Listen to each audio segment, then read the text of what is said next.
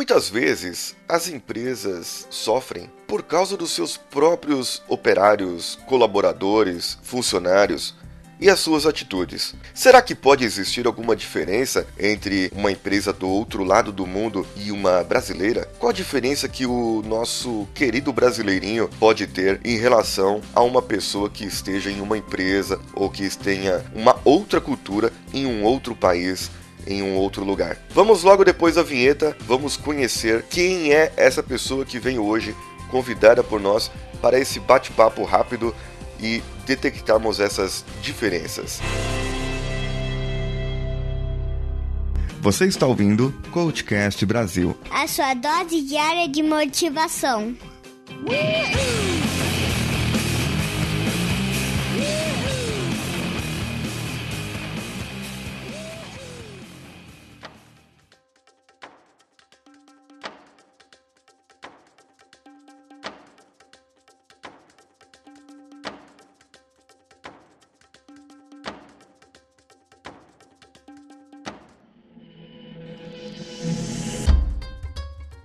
Muito bem, estamos aqui com uma pessoa especial, um ouvinte nosso, é, já mandou comentário pra gente, manda comentário para todo mundo, o nosso caro amigo. É, bom, eu não vou apresentar ele, ele que vai se apresentar. Me diga de onde você fala, o seu nome e se apresente para os nossos caros ouvintes.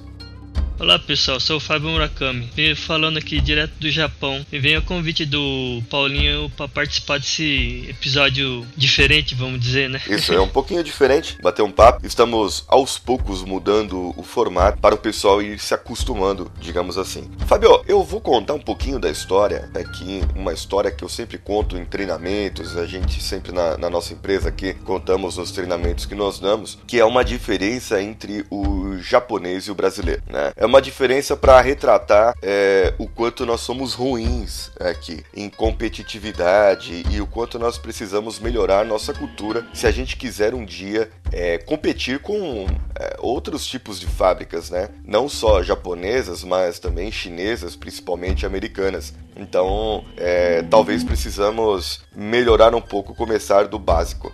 A, a história é a seguinte: né? nós temos lá o japonesinho. Me fala aí dois nomes japoneses que são comuns, como se fosse o, o Zé e o João aqui, por favor. É, vamos dizer, o Sato e o Goto, vamos dizer. Ok, o Sato, ele chegou lá na empresa, ele trabalha numa usinagem, né? É uma típica usinagem, eles produzem peças e o Sato chega todo dia lá às 8 horas da manhã para a sua produção. Ele entra na fábrica, bate seu cartão, marca seu ponto digital, não sei como que, como que é feito aí hoje ainda, né? Ah, mas aqui ainda tem muita coisa analógica ainda, hein, Paulinho? Tem muita coisa analógica ainda. tem, tem. Uma ilusão nossa.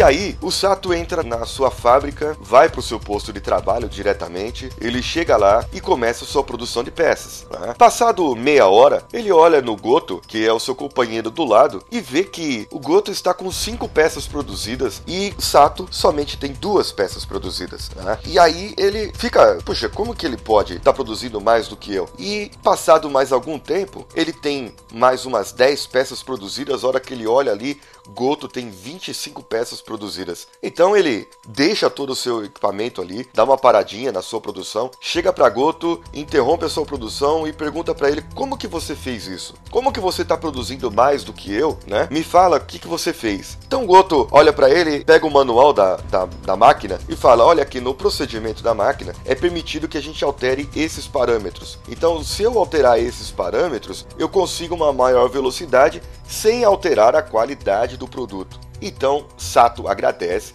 volta para o seu posto de trabalho e continua sua produção. No final do dia, os dois, tanto Sato quanto Go, têm uma produção alta e os dois trabalham felizes e voltam para sua casa.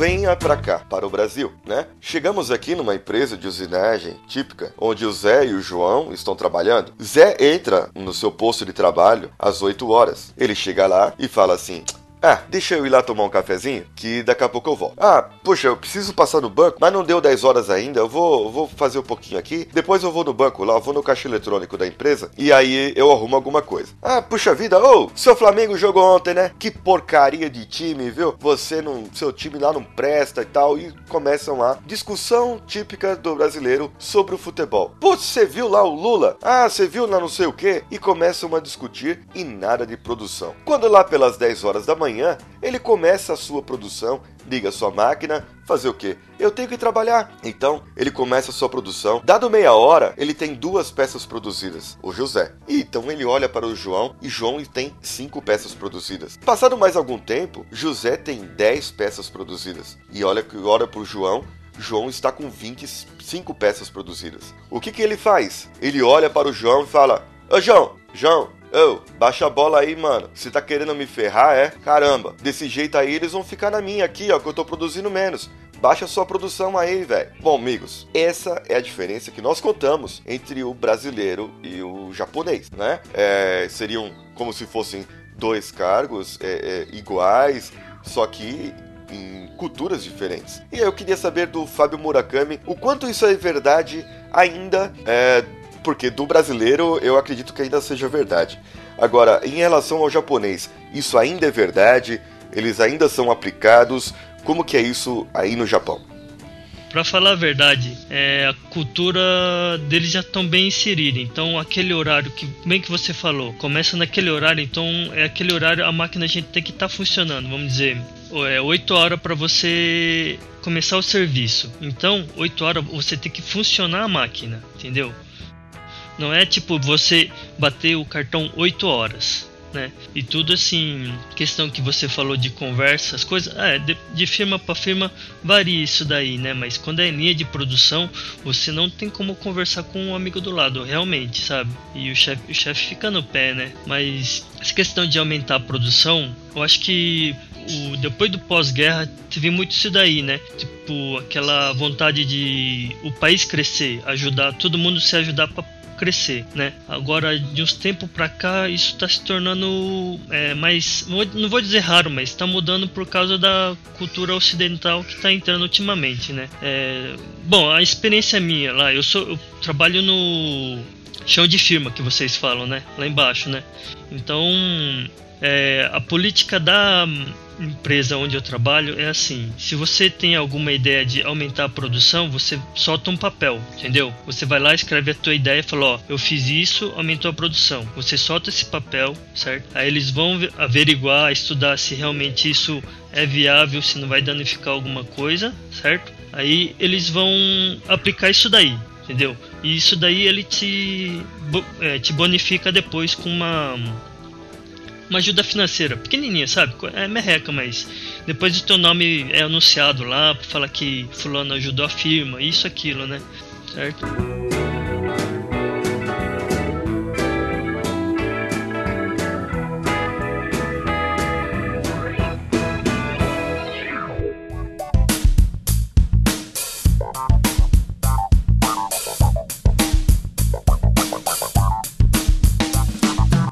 Tipo, em questão de você trocar experiência dentro da firma, isso acontece também, né? Mas só que é muito pouco, né?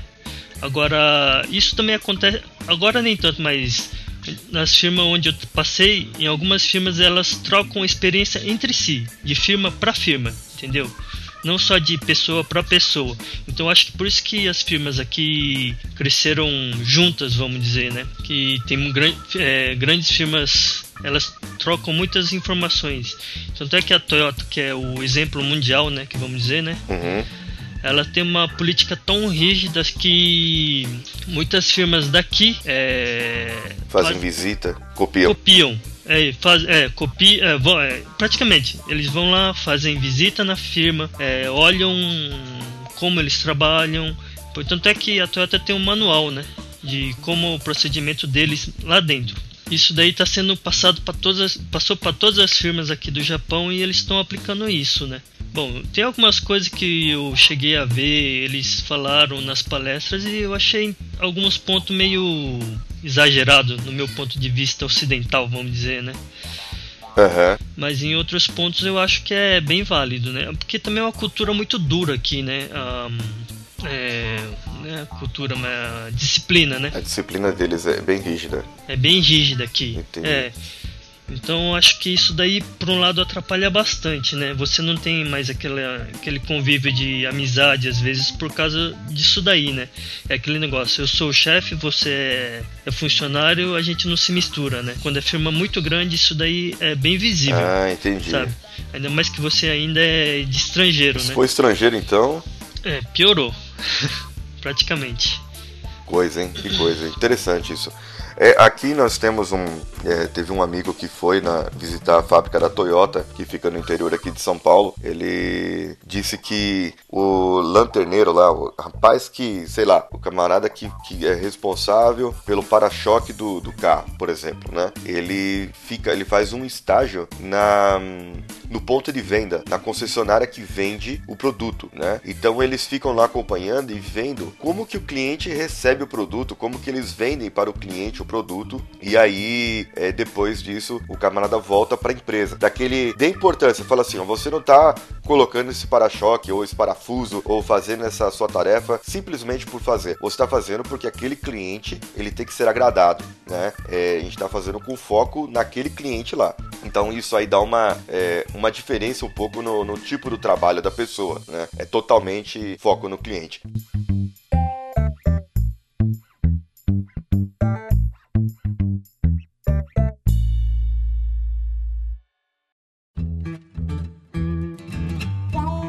Acho que hoje as empresas deram uma globalizada aí, principalmente por. É, antigamente acho que tinha muito. É, empresa japonesa vendia só para o Japão, é, chinesa vendia só para a China e assim por diante. Mas hoje aí o negócio globalizou de uma tal maneira e, e precisa ter uma, um pouco de mistura, né? Dessas culturas. Não sei se, não sei quanto é bom para o japonês que ele é mais recluso, né? Mas com certeza para o americano é bom copiar alguma coisa de vocês, né?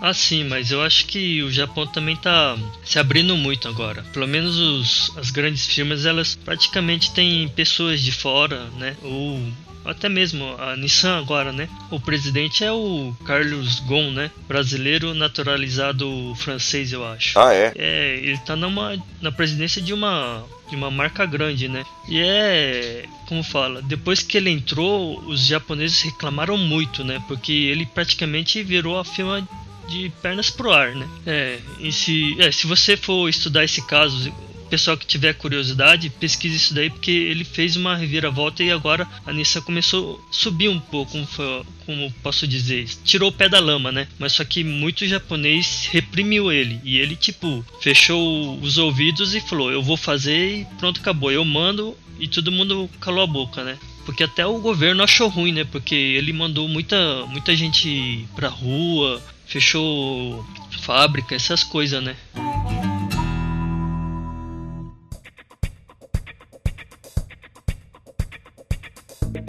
Então acho que fora as firmas pequenas eu acho que não muda muito porque é aquele negócio de passar de pai para filho e como ainda filho ainda respeita muito o pai, então ele não consegue atropelar ou se não impor alguma mudança na firma. Isso daí também atrapalha muito no desenvolvimento da firma, né? No caso da firma onde eu trabalho aconteceu isso, né? O pai era não era muito velho, mas ele era muito fechado, né? Aí quando o filho assumiu, quer dizer, o pai chegou a falecer, o filho assumiu, ele quer mudar, mas os ele é o dono da fábrica, só que os caras que estavam embaixo dele, que tá embaixo dele, são velhos. Então ele não deixa ele mudar. Ele fala, eu quero fazer isso. Os caras falam, não, não pode fazer. Então ele também tá com, com os pés atados ainda, vamos dizer, né? Não dá pra ir pra frente. E por causa da cultura, ele tem o respeito pelos mais velhos, incrustados, né? Isso. No caso no Brasil, se você for uma pessoa mais importante, não digo, mas tipo, tem umas ideia diferente, né? Você consegue passar para frente ainda, né? Aqui não, aqui se você não tiver um papel escrito, se não tiver algum cargo importante, você não consegue transparecer isso ou passar a tua ideia para outras pessoas para que a firma possa crescer, né? E mesmo assim, mesmo se eu tiver um papel importante, sendo dono da empresa, mas aos olhos do, dos colaboradores eu sou um moleque, eles não vão querer fazer mudança, né? É, isso tá complicado pro lado do, do meu patrão, porque ele vem conversar comigo, né? Assim, um pouquinho, né? Ele, um pouco eu converso com ele, ele fala isso, né? Fala, pô, eu queria fazer isso, né? Queria efetivar vocês como funcionário mesmo, porque a gente é meio que terceirizado, né? Então, ele, tipo, eu queria te dar uma ajuda a mais, que não sei o que, isso, aquilo. Falar, mas os caras não deixam, não sei o que. Falar, ah, isso daí não tem jeito, né? O negócio é, é, levar a vida, porque não dá pra atropelar três, quatro pessoas que tá no meu caminho e até o meu patrão, né? O dono da firma, né? É, tipo, eu e ele tem a mesma idade, né? Então as, ideia, as ideias batem, né? Só que nesse meio termo tem nego de 60, 50 anos, né? Entendi. Cresceu junto, é, é, tinha amizade com o pai dele e, e tudo mais. Isso, isso realmente é um desafio muito grande. É um desafio muito grande.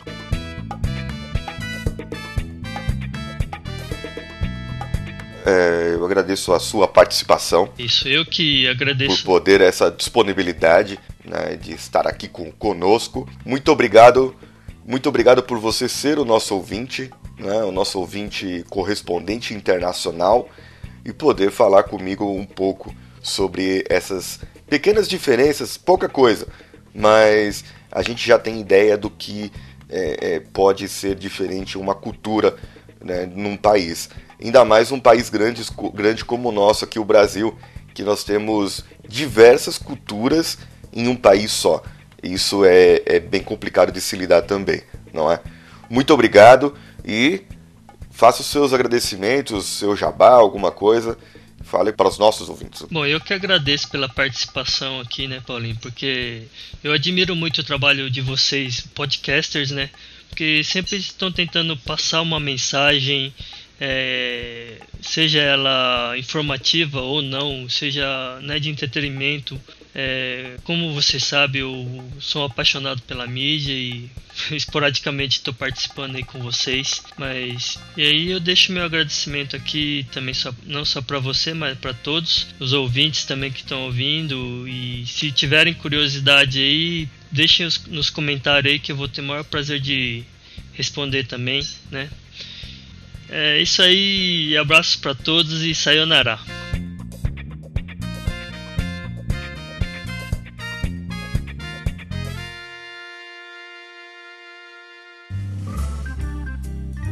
Hoje foi o dia de voltar um pouco mais cedo para casa e poder adiantar algumas coisas aqui. Fazer meus exercícios, mas eu confesso que eu estou devagar. Não vai dar nos 100 dias. Eu vou precisar de mais 50 dias. Eu vou precisar replanejar. Eu vou precisar fazer de novo. Eu nem vou tirar as medidas amanhã e nem vou falar nada. Deixa para semana que vem. Semana que vem a gente conversa sobre essas medidas e vamos ver o que o meu coach, a bronca que o meu coach vai me dar. Com um apoio técnico, edição de áudio de José Augusto, artes do site de Danilo Pastor. Eu vou ficando por aqui, Paulinho Siqueira, no dia 78 da vida do coach e uma participação muito especial do Fábio Murakami por aqui junto com Paulinho Siqueira. O que você achou de hoje? Deixe um comentário sobre a diferença cultural. Existem outras culturas, existem outros países. Quais as diferenças que você já percebeu entre empresas, entre é, pessoas? Mande para nós Pode ser no comentário direto no post desse episódio